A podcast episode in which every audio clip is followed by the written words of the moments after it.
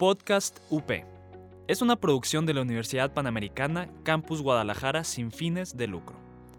Los comentarios expresados en este programa son responsabilidad de sus conductores. Podcast UP. Estás escuchando Podcast UP. Encuéntranos en Facebook como Multimedia UP. En 2006 nace SparkUp, incubadora y aceleradora de empresas, impulsando ideas de negocio innovadoras que aportan valor a la sociedad, promoviendo la generación de empleos y la permanencia de las empresas en el mercado. Muchas gracias a ti, licenciado Diego, por la invitación a SparkUp de la Universidad Panamericana, aceleradora de empresas. Los felicito por esta gran iniciativa que tienen de organizar webinars y en especial por la invitación de hoy a tu servidora, que vamos a hablar un tema súper importante y esencial para todo emprendimiento y toda empresa. Muchas gracias. Listo, ya llegamos otra vez. Ya saben, cuestiones de la tecnología, ahora que estamos por estos medios, pues pueden ocurrir. Me imagino que a más de alguno nos ha pasado que nos desconecta sin más este tipo de aplicaciones. Pero bueno, les voy platicando en lo que se proyecta la presentación.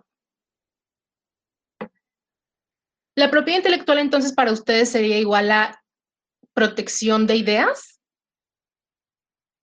Eh, cuando hago esta pregunta y hay oportunidad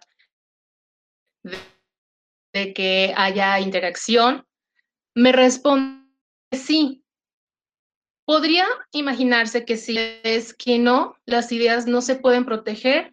¿Por qué? Porque viven en la imaginación, están en nuestra mente y simplemente pues no es posible hasta que las, las aterrizamos en una realidad que estamos viviendo, que podemos observar, que sea algo realizable sobre todo. La que sigue, Diego, por favor. La que sigue. Gracias. En México la propiedad intelectual tiene dos áreas o ramas. La propiedad intelectual, en estos que son los derechos de autor, los comprendemos y conocemos mejor así, y la propiedad industrial, que es en el que hoy se basa nuestro tema de por qué es importante proteger mi marca. Entonces hablamos de derechos de autor y también los llamados copyright que estamos viendo en la pantalla y también de marcas, invenciones y otros signos distintivos. La que sigue, por favor. La pantalla estamos visualizando obras de arte que son obras pictóricas, que de primer momento pensaríamos que tienen una protección por derechos de autor, lo cual es correcto. También hay fotografías que también es posible eh, que se nos reconozca la autoría como tal, pero también hay rasgos de propiedad intelectual. Hay marcas. ¿Cuál sería la marca en este caso? La que sigue, por favor, Diego. ¿Quién es el autor de estas obras? Leonardo da Vinci. Leonardo da Vinci es la manera que tenemos de distinguir y también quizá de comprar estas obras por su valor, por lo que representan. Leonardo da Vinci propiamente es la marca. Quiere decir que eh, nuestro propio nombre, si representa nuestro producto, nuestro servicio, también puede ser registrado como marca. La que sigue, por favor. Igualmente, en esta diapositiva estamos viendo diseños, logotipos, pero que inmediatamente los observamos y sabemos qué están representando. Son programas de cómputo. En programas de cómputo, ¿qué es necesario desarrollar para que se proyecte o se logre el objetivo? Hay un software y ese software se protege como derechos de autor. Sin embargo, la manera de visualizarlo, de comercializarlo, de estar en el mercado es a través de una marca y es lo que estamos viendo en la pantalla. Son diferentes tipos de marca que hoy vamos a repasar cuáles existen. La que sigue, por favor. Existen marcas tradicionales y no tradicionales, pero todo este tema se centra en un área principal de la propiedad industrial que se llaman signos distintivos. En la pantalla estamos viendo ejemplos de tales, las marcas, marcas colectivas, avisos comerciales, que son los eslogans publicitarios, y los nombres comerciales, que es una figura que se suele confundir mucho con la marca, pero que prácticamente está en desuso. Sus ventajas no son las mismas que ofrece una marca que hoy vamos a revisar cuáles son. La que sigue, por favor. La definición de una marca, voy a parafrasear lo que indica la ley. La ley dice y habla que es cualquier signo perceptible por los sentidos. Antes era cualquier signo visible. Cambia hace aproximadamente dos años porque la ley de la propiedad industrial que rige la materia se reforma. Ahora es cualquier signo perceptible por los sentidos. Y eso es porque entran a México las marcas no tradicionales que vamos a repasar cuáles son. Estas son muy, muy interesantes. Les digo, apenas el 10 de agosto del 2018 se reforma la ley y da oportunidad y hace a México competitivo porque entran muchas figuras que ahora es posible proteger y que antes no se podía. La que sigue, Diego, por favor. Dentro de las marcas tradicionales, les digo que están las tradicionales y las no tradicionales. Las tradicionales son las que estamos viendo en la pantalla. Pueden existir marcas nominativas que solamente protejan el nombre. La que sigue. Solo diseño, logotipos, pero si observamos, los vemos en la pantalla y automáticamente mencionamos el nombre. Pero si ustedes quieren proteger solo el diseño, no se va a registrar el nombre. Es importante mencionarlo. ¿La que sigue? Estas son las marcas tridimensionales, cualquier envase o empaque distintivo, esa es la clave. ¿Cómo saber si puedo proteger alguna marca tridimensional que no sea su envase o empaque o, o forma tradicional o natural? Por eso todas estas que estamos viendo ahí tienen alguna forma muy original que las hace distintivas y con ello protegibles como una marca tridimensional. ¿La que sigue? Estas que estamos viendo en la diapositiva son marcas mixtas. Si se fijan, la marca de diésel es un puño que implica los tipos de marca repasados anteriormente. Nominativa porque protege el nombre que es diésel. Marca tridimensional porque es un puño, es original, no es una botella mm, obvia o genérica para un perfume. Y también tiene un diseño. La tipografía misma de la letra hace que eso sea una marca mixta porque ya le da un diseño. La que sigue, por favor.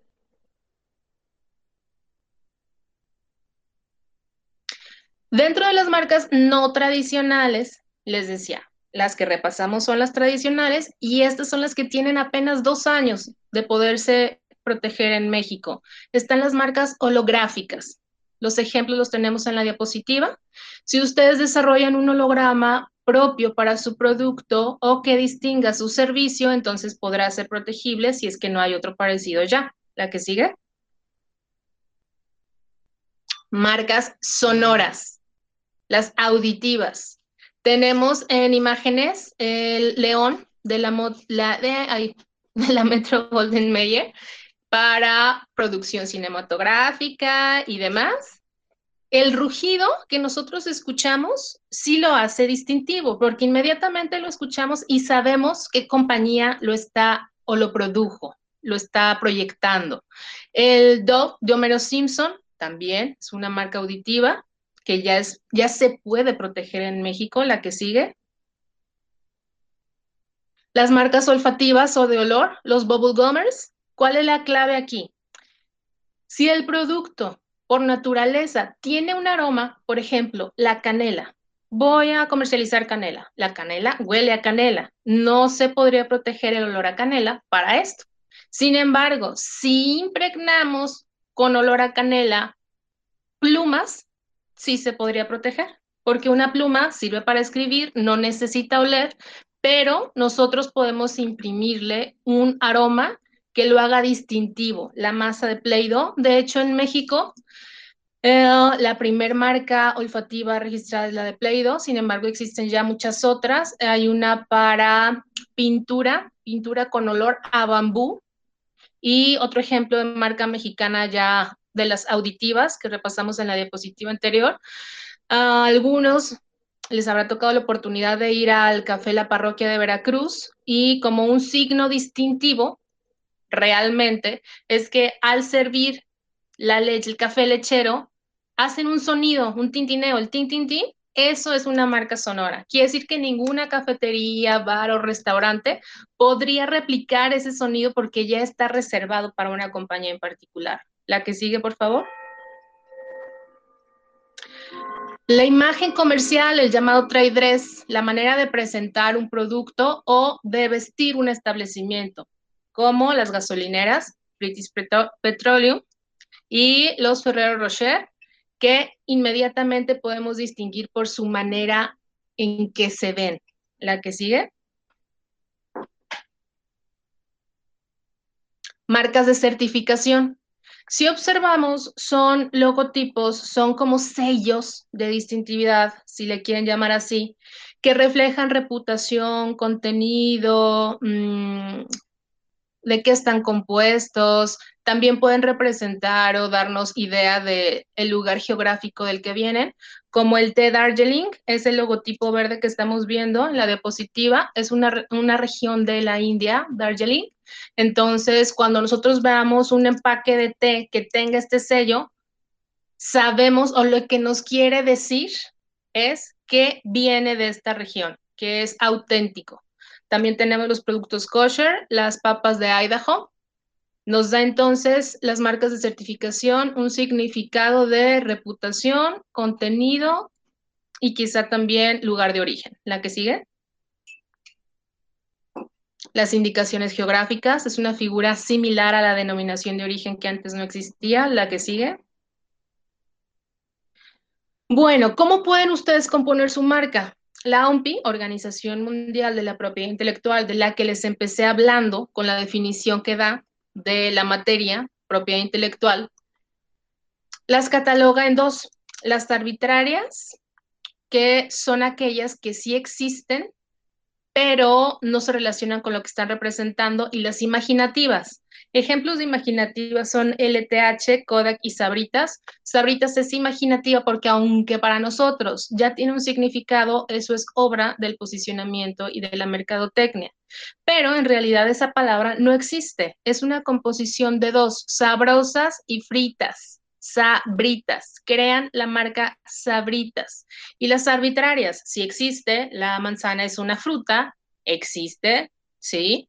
Pero lo que está representando es celulares, computadoras, compañía de telecomunicaciones, tecnología y más. La marca Nike, eh, aunque podría pensarse que no tiene un significado, lo tiene, viene de la diosa griega Nike, diosa de la victoria, una manera muy significativa de darle una marca a productos deportivos. Y Nintendo, la combinación de tres palabras japonesas evidentemente transliteradas, que significa poner tu suerte en manos de Dios. La que sigue, por favor. Estos son ejemplos de marcas que podemos ver comúnmente en el mercado. Una firma de nuestro artista aquí, jalisciense, Sergio Bustamante. La que sigue, por favor. El osito, la silueta de Toast. La que sigue. Hermes, Hermes en esta pulsera tiene una serie de signos distintivos protegibles, cada uno en lo particular. La H es su emblema más conocido internacionalmente, lo podemos ver en bolsas, hebillas, zapatos, dijes y más. La que sigue, por favor.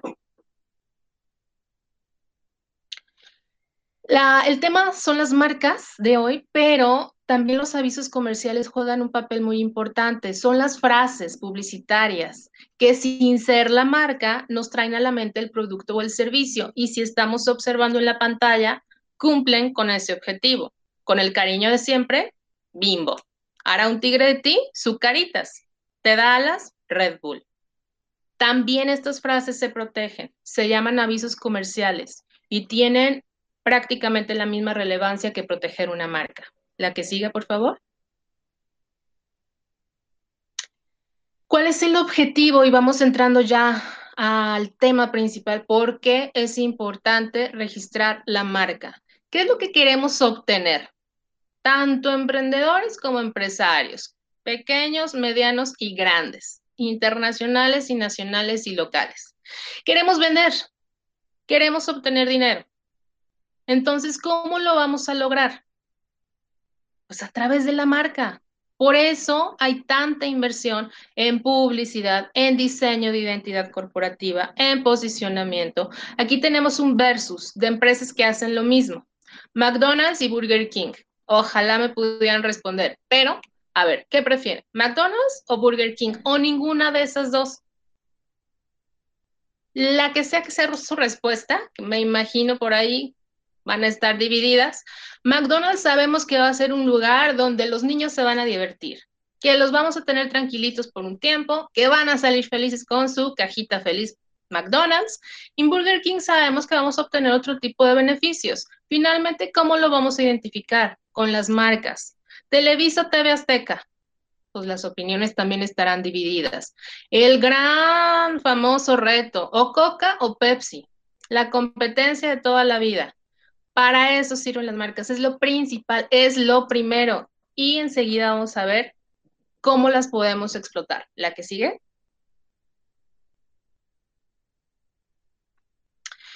En la pantalla estamos viendo diferentes marcas que en general son internacionales, son famosas o por lo menos notoriamente conocidas. Si observamos y si analizamos, estas marcas tienen presencia en muchísimos países alrededor del mundo. ¿Qué hacen? Protegen en cada lugar. Las marcas y estos, este tipo de derechos tienen que ser registradas en cada país. Es una protección territorial por zona geográfica.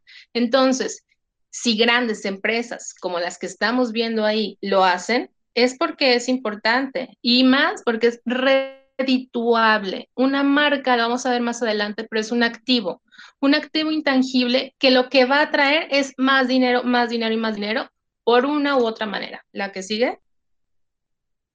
La que sigue también, por favor. La que sigue. Es importante saber que tanto avisos comerciales como marcas y otros signos distintivos deben de ser catalogados en diferentes clases de acuerdo al producto o el servicio que corresponda. No existe una marca que te proteja todo hay que definir para qué se necesita encontrar la clase y registrar ahí. La que sigue.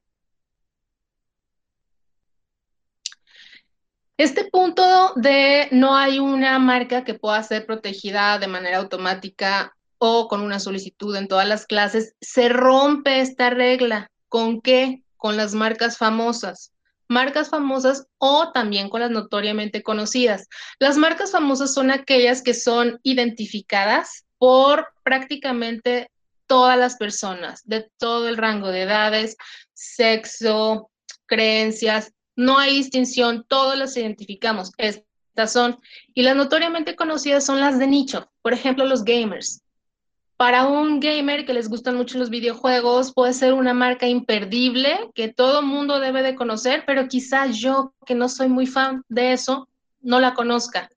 Pero son de nicho, por eso son notoriamente conocidas. Estas marcas, tanto famosas como notoriamente conocidas, gozan de una protección automática, pueden ser declaradas así por la autoridad o pueden ser consideradas de oficio sin que no se lo solicite nadie por la autoridad con esta característica. Entonces, ¿por qué? Porque si yo quiero registrar Walt Disney para una farmacéutica, una medicina con marca Walt Disney, pues es obvio, o yo voy a pensar como cliente que Walt Disney está incursionando en esta materia y puede ser que no. Es por eso que tiene una protección prácticamente automática. ¿La que sigue? Estos derechos evidentemente no son perpetuos, tienen una temporalidad. Las marcas tienen una vigencia de 10 años. Sin embargo, estos 10 años se pueden ir renovando y renovando y renovando indefinidamente, mientras se soliciten en tiempo y forma.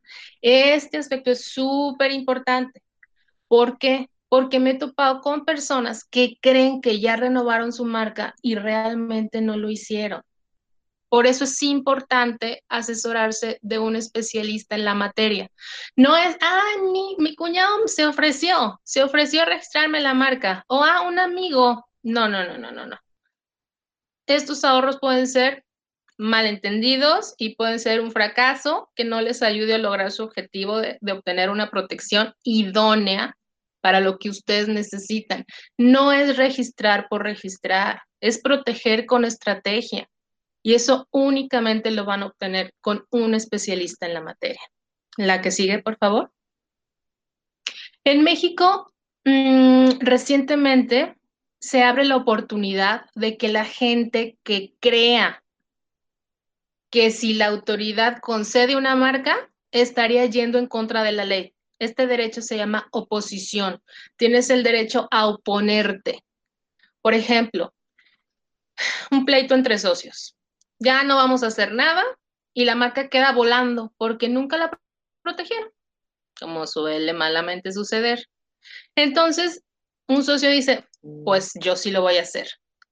Entonces, acude con el especialista, la protege y si el otro socio cree tener un mejor derecho, cree que en realidad esa marca le corresponde a él y que la autoridad estaría yendo en contra de la ley de concederla porque el otro socio tiene las pruebas de que ya le está utilizando por sí mismo él solo desde tiempo atrás o que puede ser un registro uh, solicitado y posteriormente concedido de mala fe entonces puede oponerse. O por ejemplo, que diga, esta marca se parece a la mía, entonces no podría ser concedida autoridad.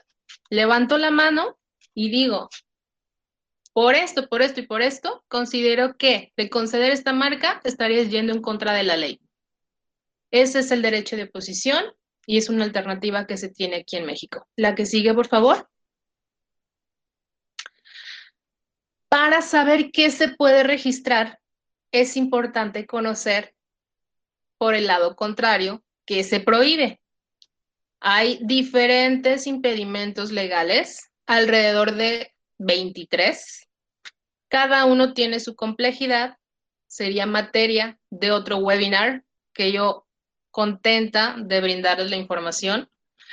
En un futuro, pero vamos a ver de manera resumida los aspectos básicos de los impedimentos. Aquí estamos viendo dos tipos de prohibiciones, absolutas y relativas. Las absolutas hablan de que la ley simplemente lo marca así y no hay para dónde hacerse. Restaurant bar. Sería una marca distintiva, original y registrable para un servicio de restaurante. Es, la respuesta es no. ¿Por qué? Porque es descriptiva, es descriptiva, que se registra lo que es distintivo. Y la prohibición relativa sería el otro ejemplo de Moschino contra Moschino. Si ustedes observan, la pronuncié igual.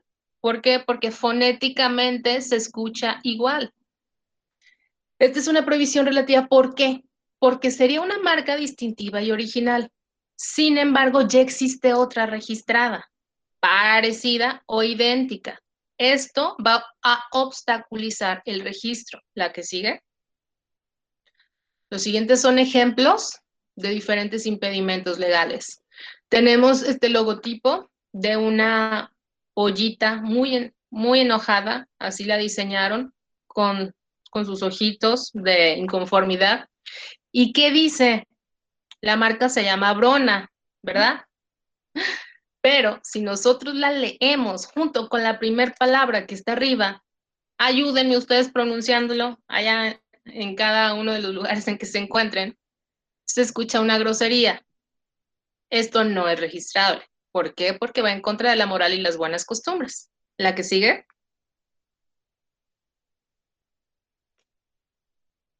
Todos estos son casos reales, es información pública, por lo tanto, de acceso general. Foca Ice, marca registrada para paletas, nieves, helados y demás. Y Escarchas es la que intentó ser registrada. el impedimento fue aquí por la foca, porque es similar. La que sigue. Aquí el impedimento fue fonético. Marca registrada Univa, intento de Unidia. La que sigue.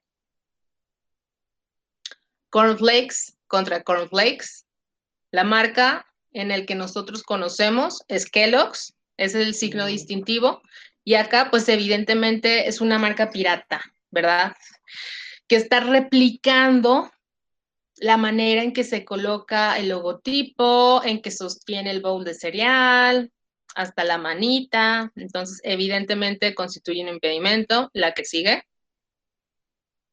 Su caritas contra sucuelas. Y aquí el punto es fonético y también figurativo por el logotipo que comparten. Aquí las que se indican que son marcas registradas. La que sigue.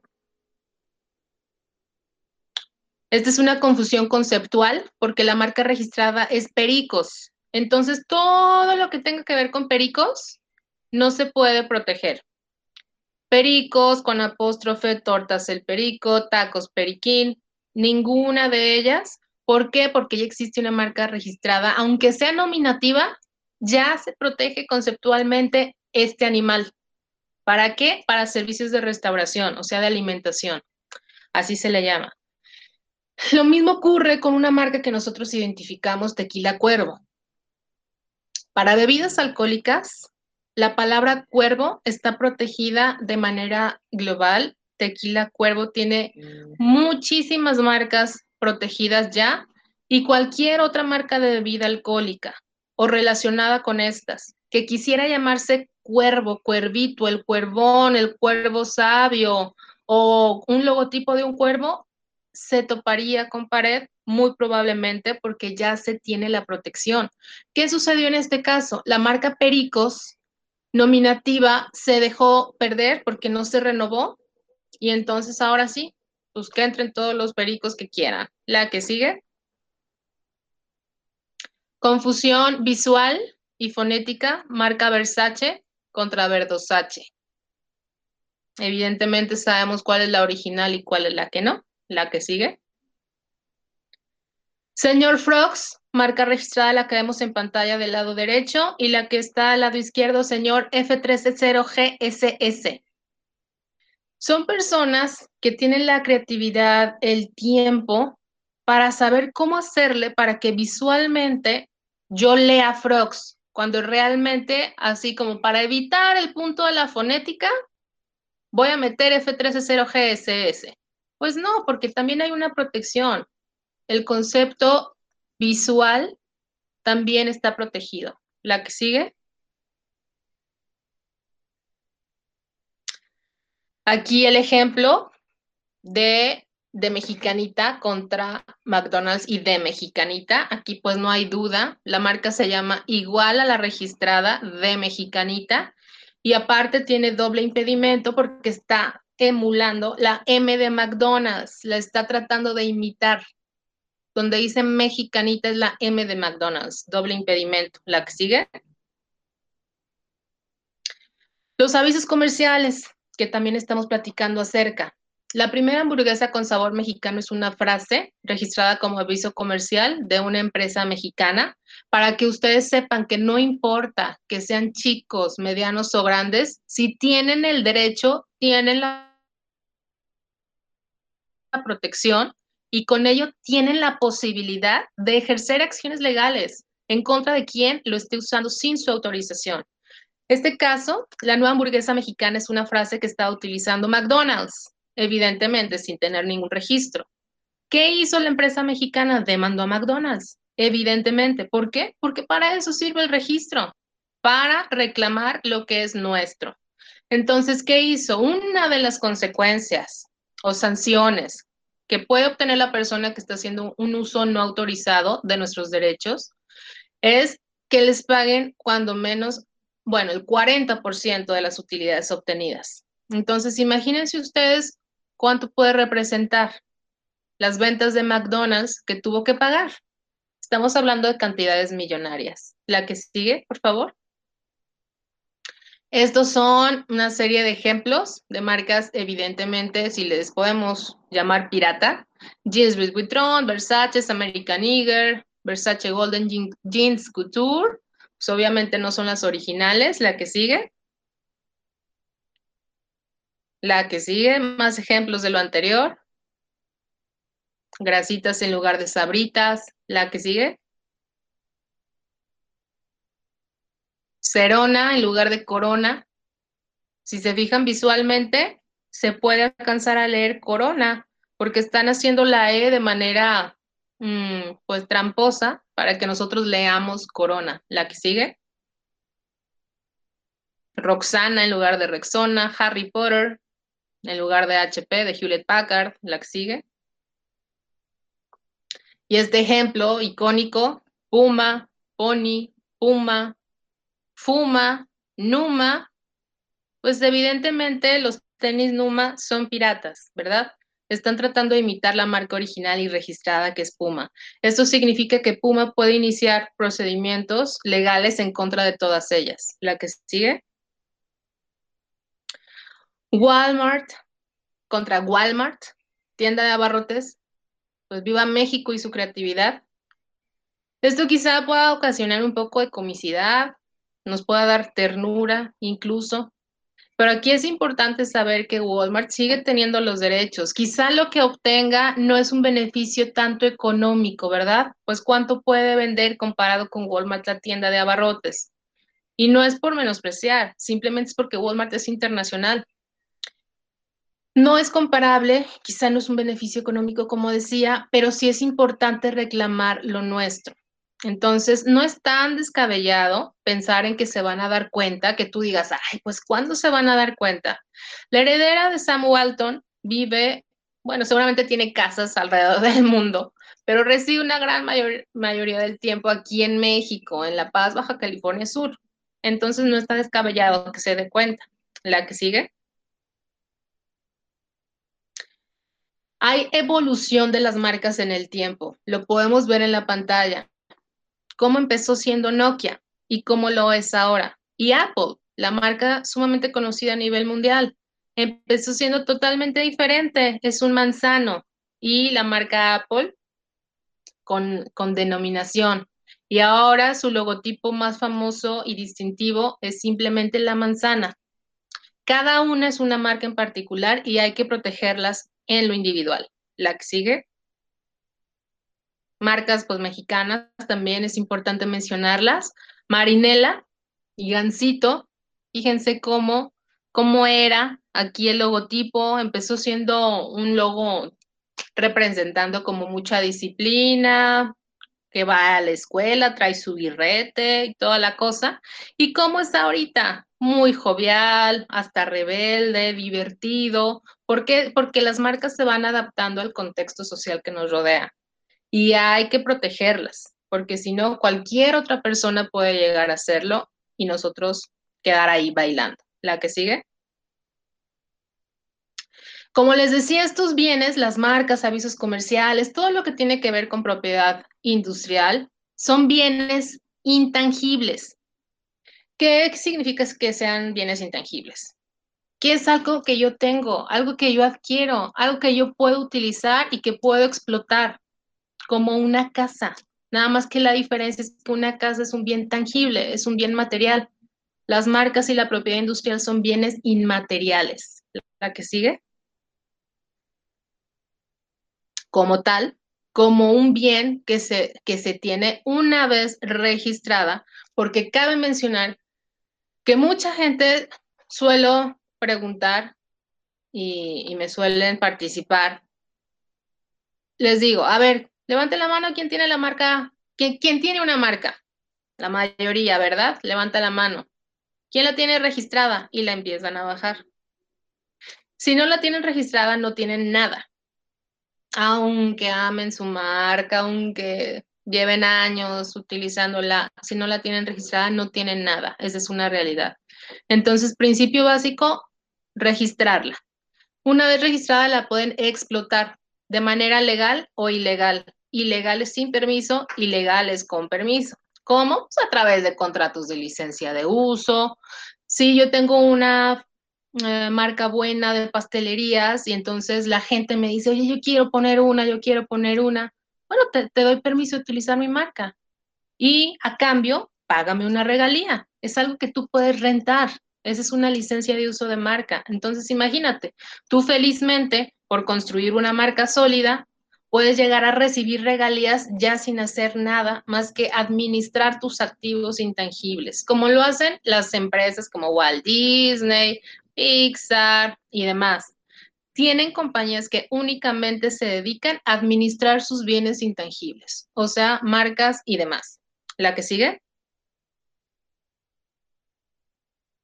Si quieres también franquiciar, pues evidentemente la marca es algo esencial. Con eso va a llevar el nombre y el posicionamiento automático. Si tú quieres vender tu negocio, vendes también la marca y esto puede representar un valor superior al de mm, el local que tienes, la mercancía que tienes, tu cartera de clientes y demás. Aquí vemos ejemplos de explotación de derechos intangibles como marca Nescafé, que al principio se vendía por OXO. Aquí atrás hay documentos legales como un contrato de licencia de uso. Finalmente, ahorita quien la está vendiendo, que tiene estos equipos, es uh, Farmacias Guadalajara. ¿Por qué? Porque OXO decidió lanzar su propia marca y posicionarla, porque sabe lo que significa tener una marca posicionada porque vale mucho y ahora es andate y es independiente, no necesita celebrar contratos con nadie. ¿La que sigue? La marca Harry Potter. Lo importante y posicionada y lo que vale muchísimo dinero. Aquí tenemos en la pantalla a la autora de las obras literarias. Aquí estamos viendo derechos de autor y propiedad industrial. La obra literaria se protege como derechos de autor y ella, su carácter de autora, nadie se lo va a quitar. Sin embargo, Harry Potter es una marca por sí misma. ¿Quién tiene los derechos sobre la marca? La que sigue. Aquí estamos viendo. Warner Bros. Entertainment Inc. No es ella la dueña de sus marcas. La dueña de las marcas es la Warner Brothers. ¿Por qué? Porque así se maneja el mundo cinematográfico, de obras literarias, de televisión, de radio y demás. Se firman contratos de sesión. La autora le firma un contrato a Warner Brothers para cederle sus derechos sobre la marca. Como autora nunca, porque eso legalmente no es posible. Pero imagínense la explotación por parte de Warner Brothers de la marca. Pues increíble, el dinero que está representando en realidad. Eh, ¿Por qué? ¿Por qué les interesa tener los derechos? Porque saben lo que significa. Lo que sigue es dinero. Tener una marca registrada es igual a dinero. Lo que sigue. El tenerla registrada, parte de la importancia que estamos resaltando aquí de registrar marcas, es tener medios de defensa, la posibilidad de decir, oye, iniciar procedimientos contenciosos, decir, fíjate que están utilizando mi marca sin mi permiso. Lo primero es tenerla registrada. Ahorita que estamos hablando del tema de la defensa, es importante mencionar que una parte importante de tenerla registrada es saber que se puede proteger, porque quizás esa marca ya le pertenezca a alguien más y entonces el que él o la que está actuando ilegalmente soy yo porque estoy utilizando una marca que no me pertenece y que sí le corresponde a alguien más. Entonces, al contrario, me van a venir a demandar. ¿Qué es lo que tengo que hacer? Primero, investigar. ¿Es protegible? ¿Es registrable? Sí, sí, hacerlo. La que sigue. Aquí tenemos ejemplos de imitación de marca. Si se fijan, no es exacta, pero lo que tratan es de reproducir la misma idea, aunque no sea exacta. La que sigue. Aquí sí lo están falsificando, le están poniendo puma a un tenis que no lo es, es falsificación. La primera clave es tener la marca registrada para actuar, la que sigue. Les platicaba al inicio que existe ahora, ya ah, vamos a cumplir dos años de que se pueda registrar en México el trade dress, la vestimenta de la marca o del empaque en este caso. Chocolate abuelita, nosotros podemos identificar fácilmente en el súper o en la tienda, en donde sea, el chocolate abuelita por sus colores amarillo con rojo, por la abuelita, por la forma hexagonal de la caja y demás. Hay una marca que se llama Mama Choco que estamos viendo. Si se fijan ahí, el problema no es fonético, no es con la marca, es con la vestimenta de la marca, con su imagen comercial, el llamado trade dress. Entonces aquí fácilmente chocolate abuelita podría iniciar un procedimiento. ¿Por qué? Porque lo tiene protegido. Esa es la clave. La que sigue. La otra vez me comentaba una persona que fue al Oxxo y que le encantan las galletas María. Entonces, sin más, iba deprisa, las agarró, se fue a su casa muy feliz y cuando las abrió se dio cuenta que no eran galletas María. ¿Por qué adquirió esas? Porque estaban imitando su empaque. Y me dice, entonces, ¿eso no se puede hacer? No, no se puede hacer, porque existe una protección de trade dress o de imagen comercial.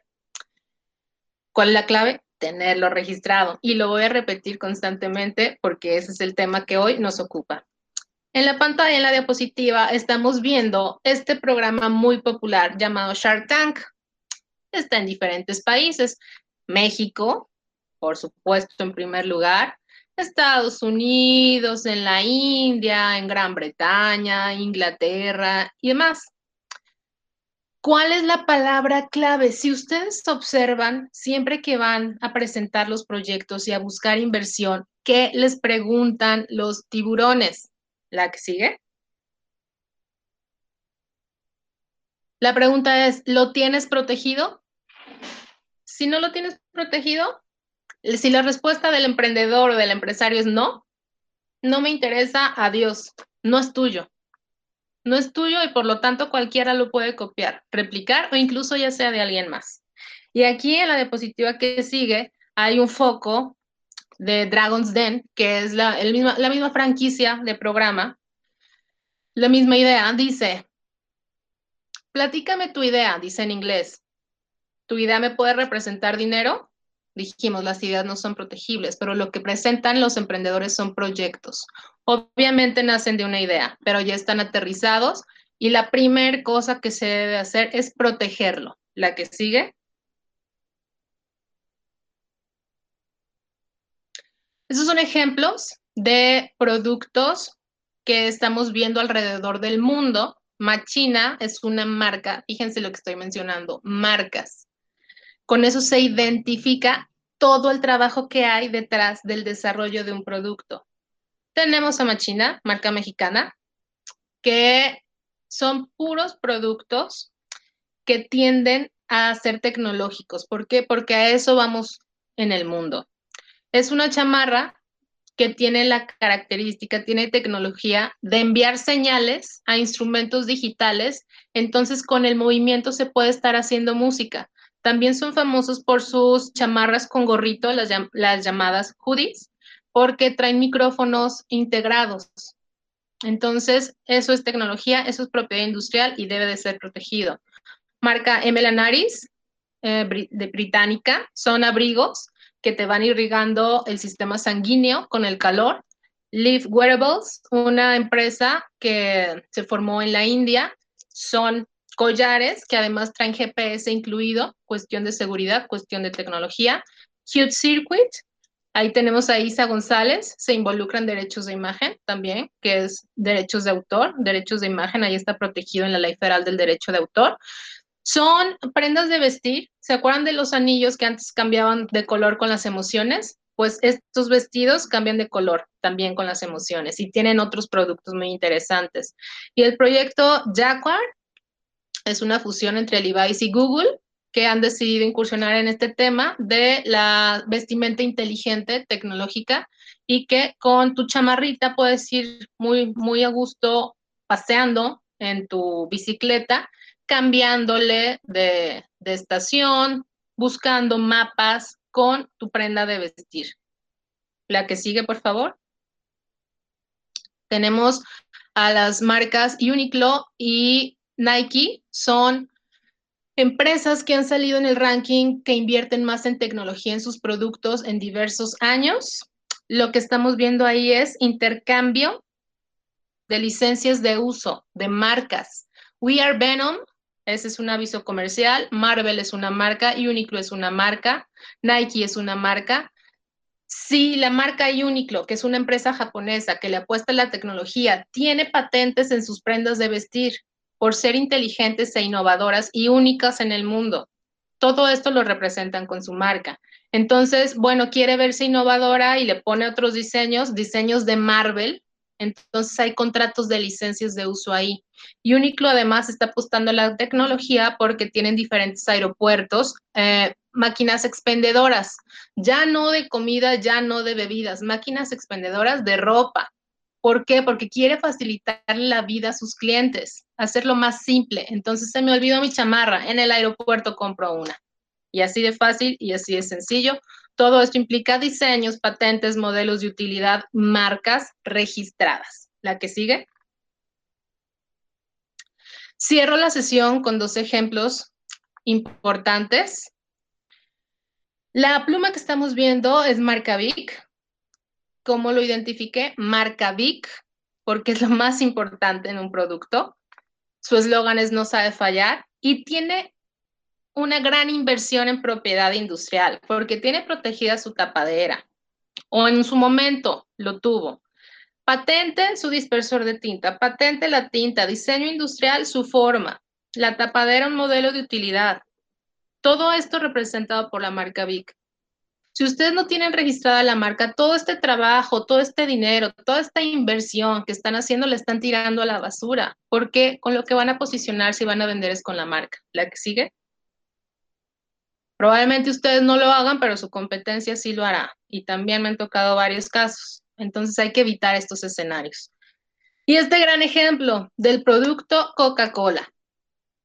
Y ahorita vamos a ver, les comenté, las marcas son activos intangibles y como tal tienen un valor.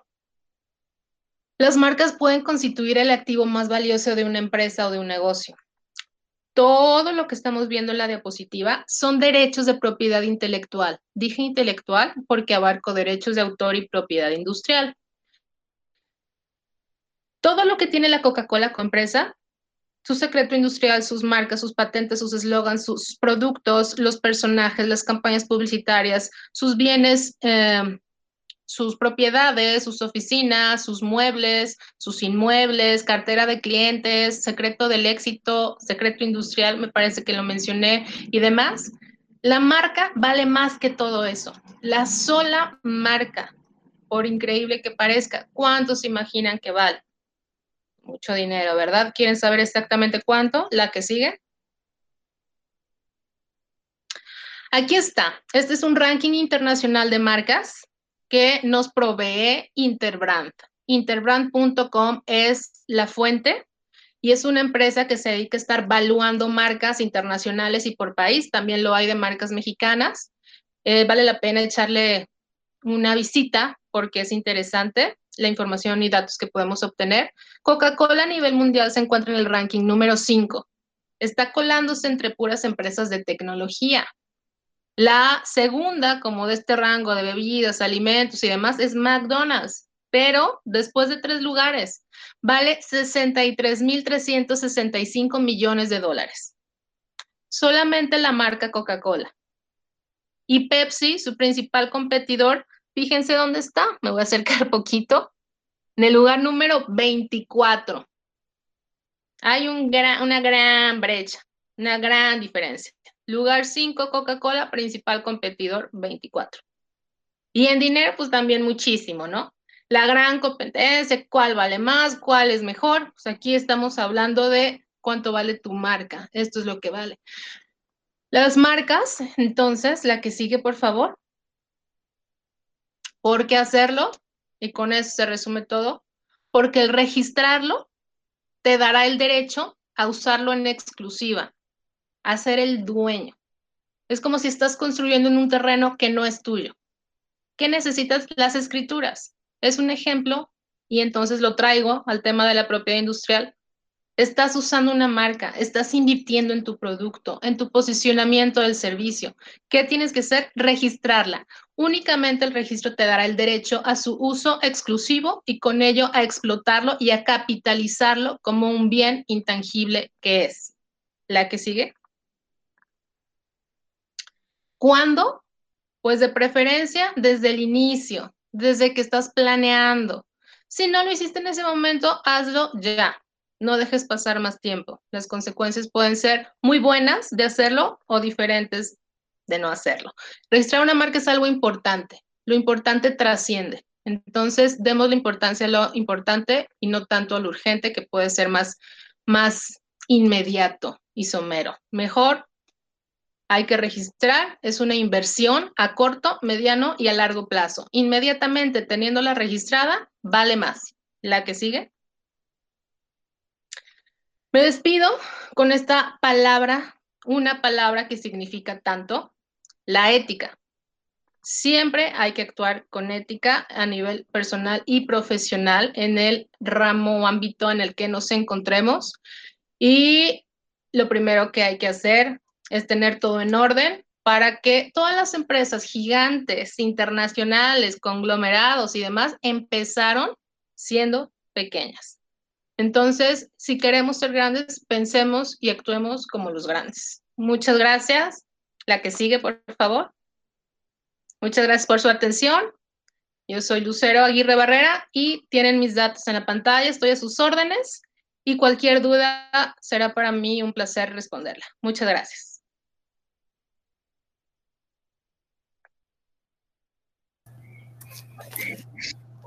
Perfecto, muchísimas gracias Lucero por la ponencia.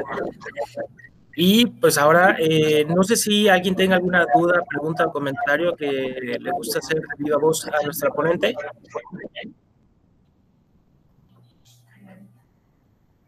A ver si se animan. O la pueden escribir si quieren en el chat. Ahí veo dos mensajes en el chat, pero no sé si sean preguntas o sea duda técnica. Eh, sí, de hecho, había eh, muchas eh, respuestas, sobre todo era cuando preguntamos si se escuchaba o no. Excelente. hay una de Israel Jiménez. Él dice, muchas gracias por la exposición, Lucero. Muy clara y fácil de entender. Me gustaría preguntarte, ¿qué debería hacer un emprendedor para estar bien protegido, además de la marca? ¿Qué otras figuras jurídicas recomiendas que deban protegerse? Y la última pregunta, ¿se deben acercar al INPI para ello? Ok, muy bien. Muchas gracias a ti por tu atención.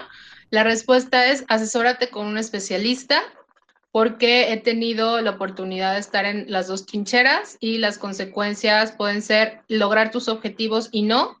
Como les dije al inicio de la presentación, no se trata de registrar por registrar, hay que proteger con estrategia. Y la estrategia te la va a dar un profesional, un especialista en la materia, no un abogado así, ah, mira, yo me dedico a, a lo laboral. No, tiene que dedicarse a propiedad intelectual. Es una rama altamente especializada. Entonces, esa es mi sugerencia. ¿Qué otras figuras o qué debe de hacer un emprendedor? Mira, yo te recomiendo que cuando tengas un proyecto, te asesores ya sea de algún abogado especialista en propiedad intelectual, así como vas con un notario para constituir tu empresa, un paso que no debe faltar es ir con un abogado especialista en propiedad intelectual que analice tu proyecto, ya sea un producto o un servicio. ¿Por qué? Porque se hace un diagnóstico. Se analiza, se estudia. Por ejemplo, para ti, pues puede ser algo muy sencillo, pero puedes tener patentes, por ejemplo, que proteger, porque desarrollaste algo innovador. Una patente tiene tres requisitos para ser protegible, por ejemplo, actividad inventiva, novedad y aplicación industrial. La novedad, por ejemplo, tiene que ser a nivel mundial tienes que hacer búsquedas para revisar si no existe. Entonces, la recomendación es acude con un especialista que te haga un diagnóstico, preséntale tu proyecto, dile absolutamente todo, porque un experto puede identificar porque te van sonando las cosas. O sea, mientras, por ejemplo, te van platicando, yo puedo decirte, puedes proteger esto, tienes derechos de autor, tienes personajes, tienes logotipos, tienes avisos comerciales, tu, producto tiene una manera particular de presentación, tienes una imagen comercial. Entonces, pueden haber miles de figuras jurídicas, miles es una exageración, pero muchas, varias, no solamente la marca, la marca es, básica porque con eso vas a presentar al mercado tu producto, tu servicio, pero puedes tener gran riqueza en tu proyecto y no saberlo. Por eso es importante conocer qué es lo que se puede proteger y registrarlo oportunamente. Perfecto, muchísimas gracias. Eh, también, bueno. Eh, nos podrían pasar los datos del ponente. Con gusto, ahorita yo los pongo en el chat. También Carraizel, muchas gracias, nos pueden repetir los datos. Eh, claro que sí, con gusto, ahorita los ponemos en el chat. También hay una pregunta por parte de Mauricio Leos Navarro. Él pregunta, ¿el código de software también se puede patentar en la OMPI o INPI o debe ser en otra institución? Mira, cuando pasé la diapositiva de los logotipos que nos representaban los programas de Excel, aplicaciones y demás, eh, les platicaba que ahí se involucraban derechos de las dos materias. Para que nos quede como mejor gráficamente contextualizado, propiedad intelectual está aquí y tiene dos ramas en México, derechos de autor y propiedad industrial. El software como tal no se patenta. A lo mejor en otros países se les llame así, por ejemplo en Estados Unidos. Cada país tiene su propia legislación, entonces tienen diferentes figuras y diferentes maneras de nombrarlo. Estamos oyendo las campanas. Ahorita les termino de platicar. Ahí va la Listo. Eh, y eso me lleva a algo muy importante. Como les platiqué, estos derechos son territoriales, o sea, solamente nos dan protección en México. Si queremos internacionalizarnos, exportar, tener presencia en otros países, hay que proteger en otros países. ¿Y por qué le llamo así? Porque estaba platicando que cada país tiene su propia legislación que observar. Entonces, el software se protege como derechos de autor. No es como propiedad industrial, son derechos de autor, pero sí merece una protección y sí hay que registrarlo. Perfecto, muchísimas gracias. Eh, también hay otra pregunta por parte de Abraham Ballesteros. Él pregunta, algunos tips para buscar una marca en el INPI o algunos otros tips para saber si el nombre que quiero utilizar no se encuentra registrado? Esto les vuelvo a comentar, acércate con un especialista, te voy a decir por qué. También me han tocado muchos comentarios de, ya revisé y si está libre. A ver, ¿dónde revisaste? A veces me mencionan unos, unas fuentes que nada que ver los criterios de búsqueda son muy específicos y además, cuando se ingresa un trámite de solicitud, no solamente interviene la fonética, que es la búsqueda más conocida. Intervienen aspectos de confusión conceptual, visual, ideológica, gráfica y fonética. ¿Quién te puede dar una interpretación mejor? Un especialista. Porque ¿Por qué? porque desarrollas un instinto, sabes, sabes lo que te está queriendo decir un resultado. No es solamente me fijé y no hay nada. Muchas veces me he fijado y le digo, oye, esta es prácticamente igual a tu marca. Es confusión fonética, ¿no? Pero como les menciono, intervienen diferentes criterios y por eso es importante apegarse eh, y acudir con un experto y un especialista. Perfecto, muchísimas gracias. Gracias a ti, Diego, y a todos ustedes. Bueno, de momento te comento que ya no hay ninguna otra duda. Este, si gustas, déjame, te, presento tu pantalla. Claro. Eh, ¿me puedes confirmar, por favor, que se vea de forma correcta? Sí, ahorita está cargando. Perfecto, perfecto. ¿Ya se ve? Sí, ahí aparece. Sí, correcto. Ah, mira, qué amable. Muy bien. Eh, pues bueno, eh, a nombre de SparkUp, la incubadora y aceleradora de empresas y de la Universidad Panamericana, eh, te entregamos este reconocimiento justo por habernos compartido parte de tu tiempo y de tu conocimiento sobre este tema que es bastante interesante, que es el tema de por qué es importante proteger mi marca. Entonces, eh, muchísimas gracias, estimada Lucero, eh, por la ponencia. También gracias a todos los asistentes por haber eh, acompañarnos el día de hoy y comentarles que les vamos a estar haciendo llegar tanto la presentación como los datos de nuestra ponente vía correo electrónico para que puedan, digamos, resolver todas sus dudas directamente con ella. Perfecto. Muchísimas gracias, Diego, por la invitación. Nuevamente a la UP, a SparkUp, liderada por ti en cuanto a su aceleradora de empresas y a todos ustedes por su atención.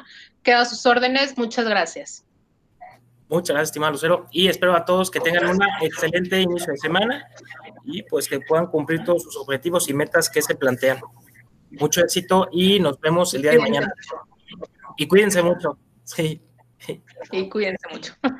Saludos, nos vemos. Gracias. Hasta luego. Hasta luego. Gracias por escucharnos. Nosotros somos Spark Up y esto fue De Emprendedor a Emprendedor. Estás escuchando Podcast UP. Encuéntranos en Facebook como Multimedia UP. Podcast UP. Es una producción de la Universidad Panamericana Campus Guadalajara sin fines de lucro. Los comentarios expresados en este programa son responsabilidad de sus conductores. Podcast UP.